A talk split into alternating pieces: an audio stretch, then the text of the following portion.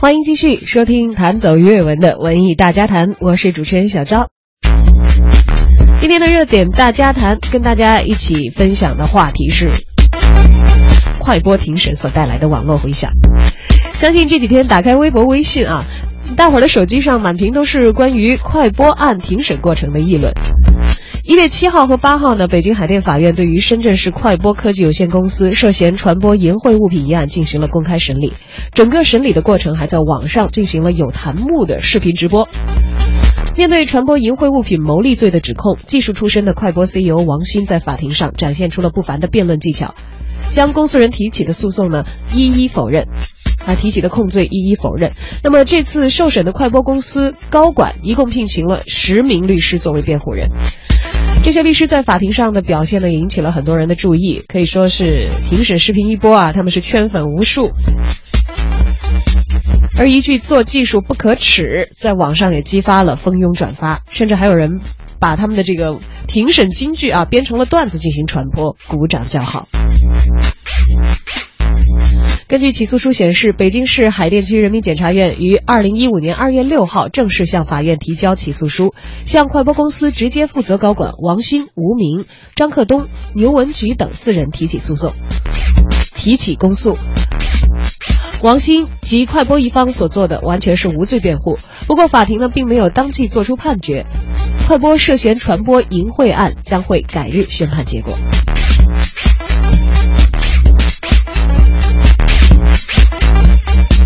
而对于这场引起广泛社会关注和探讨的庭审呢，关注者当中也不乏一些法律界的专业人士。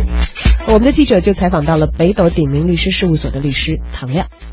快播这庭审呢，确实有几天了啊。我们觉得大众呢对此呢有非常热烈的讨论，呃，引起了社会各方面的这些反应。第一呢，我觉得这个案件的庭审的本身呢，啊，我觉得应该不是讨论的重点。对于控方、辩方、审判方啊，包括被告人。等等的表现，至多呢，我觉得是社会的谈资，不能成为事件本质的问题。啊，大众这种欢愉式的这种对某些语句的这种炫目啊，我觉得不代表案件的真实情况。案件中呢，啊的证据啊，目前啊只有控方、辩方、审判方啊，包括被告人啊，可以有全面的掌控了解。啊，作为大众呢，都只是一些外围的。啊，只言片语的啊，一些了解不可能啊，对这个案件有一个全面正确的一个认识。所以说呢，啊，对于一些啊新新闻媒体也好，各自的一些这个啊传播式的一个自媒体的传播式的一些语句的也好，我觉得它是以一种以以偏概全啊，包括是啊一种社会标题式的一种讨论。我觉得呢，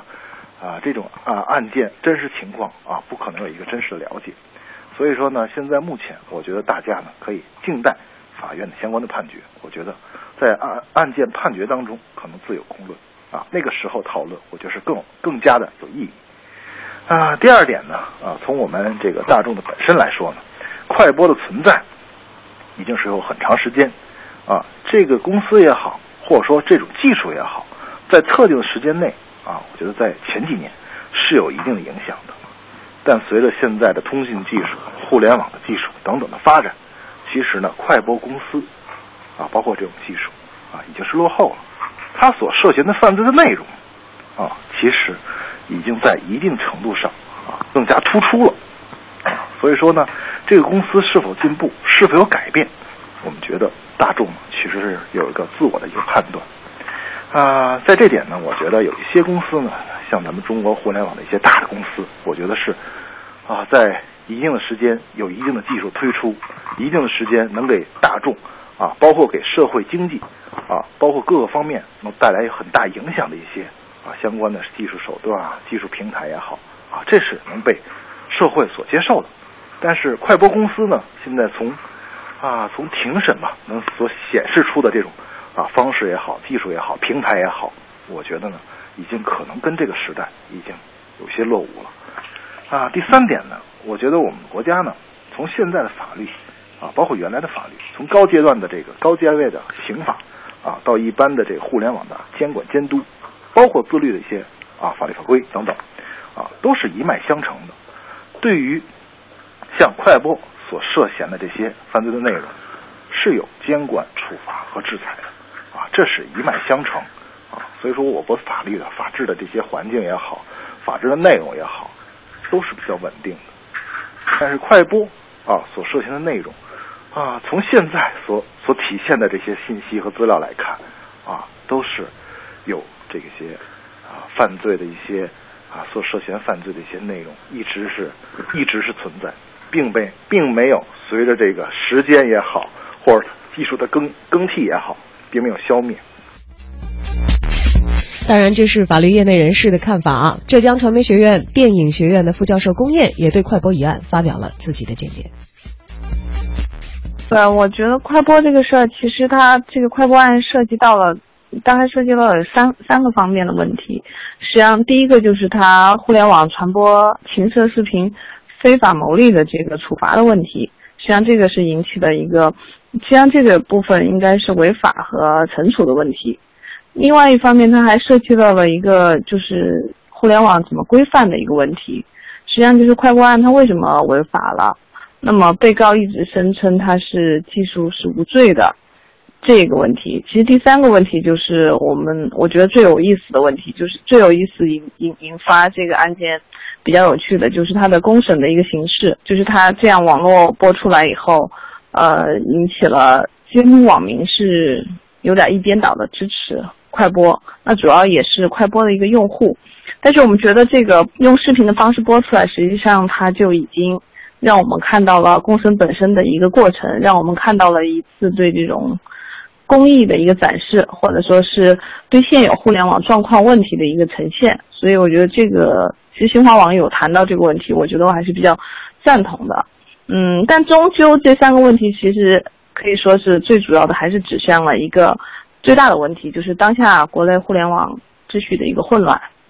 就是它根本没有建立起来一个秩序的一个问题。电影吧，电影没有分级制，网络也是这样。就是那么什么范畴来去规范这个网络？我觉得可能还是先要立法区分好，然后哪些是可以播放的，在什么样的一个渠道里面去播放。如果你，呃，逾越了这个界限，那我可能就要触犯到法律了。现在我觉得这一块可能是让大家非议比较多的这个案件能够发生，我觉得还是互联网的秩序它确实是没有建立起来，没有更完备的把现在的这个网民进行一个分众的呃一个处理，或者说可以更好的保护好低幼的网民。好的，以上是电影学者龚燕的发言。相信其实除了唐亮律师和。呃，公宴之外，还有很多人在观看快播庭审以及是相关的网络发酵的一系列内容之后，其实可能都有自己的看法。我也是亲眼看到，在这个王鑫的微博底下有很多支持的点赞，甚至也由于这个网民啊，在这个商业竞争当中提及到这个举报快播的一些公司，而发动了一些群起的网络攻击。当然，那些可能是支脉，我们不谈。回归到刚才我们两位嘉宾所提及的快播一案当中的他们所关注的要点，像唐亮律师以业内人士的身份指出，其实可能在网络上大家所看到的只是这个案子的庭审，而更多相关案件的证据，还有更多的切实的实际的材料，呃，只会掌握在具体具有法律效力的这些执行机构以及案件的双方的手中，通过。媒体通过网络再次进行传播的，可能都是一些绝大部分主要的内容已经衰减过去的一些周边的信息。大家看到和掌握的事实信息是非常的有限的。还有刚才这个工业所提到的网民的一边倒，我相信这个也非常的容易理解。就像很多网民在这个。庭审刚刚出来第一天的这个微博信息底下所留言讲的一样，有很多人充满感情的说说我们欠王鑫一个会员等等等等。毕竟绝大多数网民，尤其是快播的观众，是从快播的技术当中得益的人群，得了人家的好处，当然心理情感上也是倾向于他。但快播传播淫秽视频的事实呢？啊，关于这一点，其实，在庭审大热的时候，也是激起了很多网友的反响。据说当时也是王鑫的辩护律师，呃，有非常精彩的表现，在庭审的时候一一问到在现场的人员，呃，大概问了好几个人，说你用过快播吗？你看过淫秽视频吗？好，大家都回答没有。然后他说，我们现在是呃这么多人了，都看过了，但是看淫秽视频的比例是多少？是零。做了一个现场的小小的调查，但其实我觉得这个也可以归作是这一个辩论和展示的一个技巧啊。首先，在现场收集的一小部分数据不能够代表网络上的绝大部分的人，而且他所。征询意见的所有人都是有正常自主判断和行为能力的成年人，这就涉及到刚才我们电影学者龚燕所提及的，那万一看快播的是未成年人呢？还不不足以具备完全的成人的判断能力和选择能力，而他们所看的东西，因为借技术之便可以到达他们眼前的是一些淫秽色情的内容，是不是他们的利益也会因此而受到侵害？诚然，在技术进步的过程当中，也在呼唤着秩序和法律能够走进新时代。对于我们快速发展的生活，大家对于这样的一场公开的庭审激起广泛辩辩论，其实也是好事一件。当然，也有朋友注意到，说在这个快播的庭审引起网络的巨大回响之后，我们的两大主流媒体新华社和人民日报都先后发文。这是在全部的直播二十多个小时网络视频直播之后啊，超过一百万人观看了直播视频，最高的时候有四万人同时在线。这个关注的程度也让人民日报和新华社两大国家级媒体同一天先后就快播案发生。那么两篇的文章观点呢又有一些差异，因此也颇为引人注目。甚至啊，在有一些第三方媒体引用的时候呢，呃，运用到了两大官媒打架等等这样的一些词汇啊。一月九号的下午五点四十五分，人民日报新闻客户端发表了题为《快播的辩词再精彩也不配赢得掌声》的文章。而在一月九号的晚间二十三点五十一分，新华社则针对快播案发出了另外一篇评论文章，题为《无论快播是否有罪，都要对狡辩的权利报以掌声》。人民日报文章评论称：“我们都应该尊重快播在法庭上为自己辩护的权利。不过有句话也应该明白，违法不违法，不看谁更伶牙俐齿。快播的辩护不配赢得掌声。”新华社的评论指出了法治的精神，告诉我们正方和反方同样值得尊重。就算快播有罪，也不能够剥夺他们为自己辩护的权利。就算你相信快播有罪，也要为这个团队精彩的辩词报以掌声。当然了啊，这只是这个标题的重复。其实很多时候，大家把这个两大媒体的文章细细读来，你会发现，人民日报和新华社他们文章的落点其实是不一样的。人民日报所谓的不应该为快播鼓掌，可能讲的是要尊重事实，犯罪事实明显这一点，即使如何辩论也不可更改，所以辩护不配赢得掌声。而新华社评论为之鼓掌的呢，是在法治更加进步、公正的今天，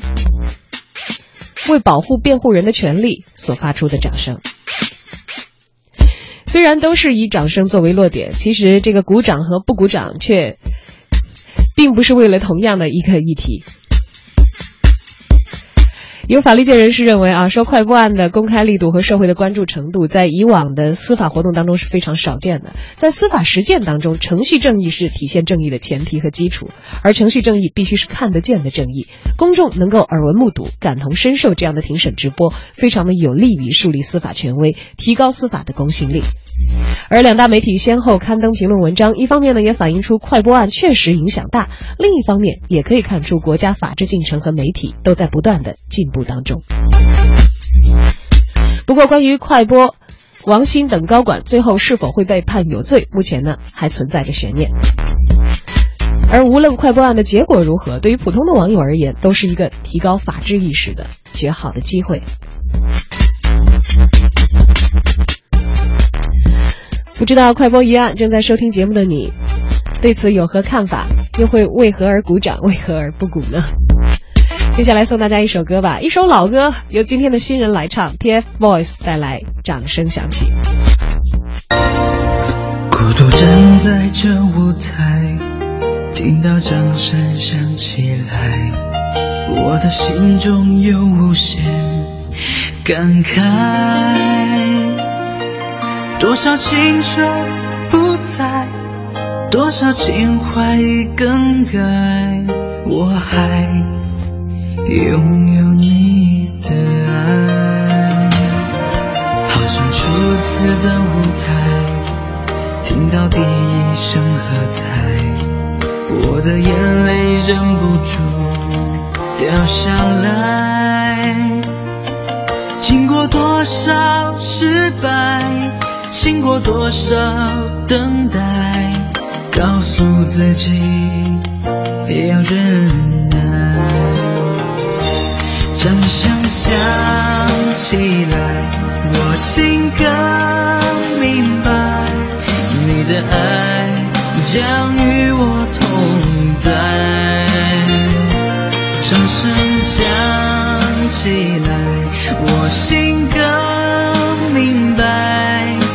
身交关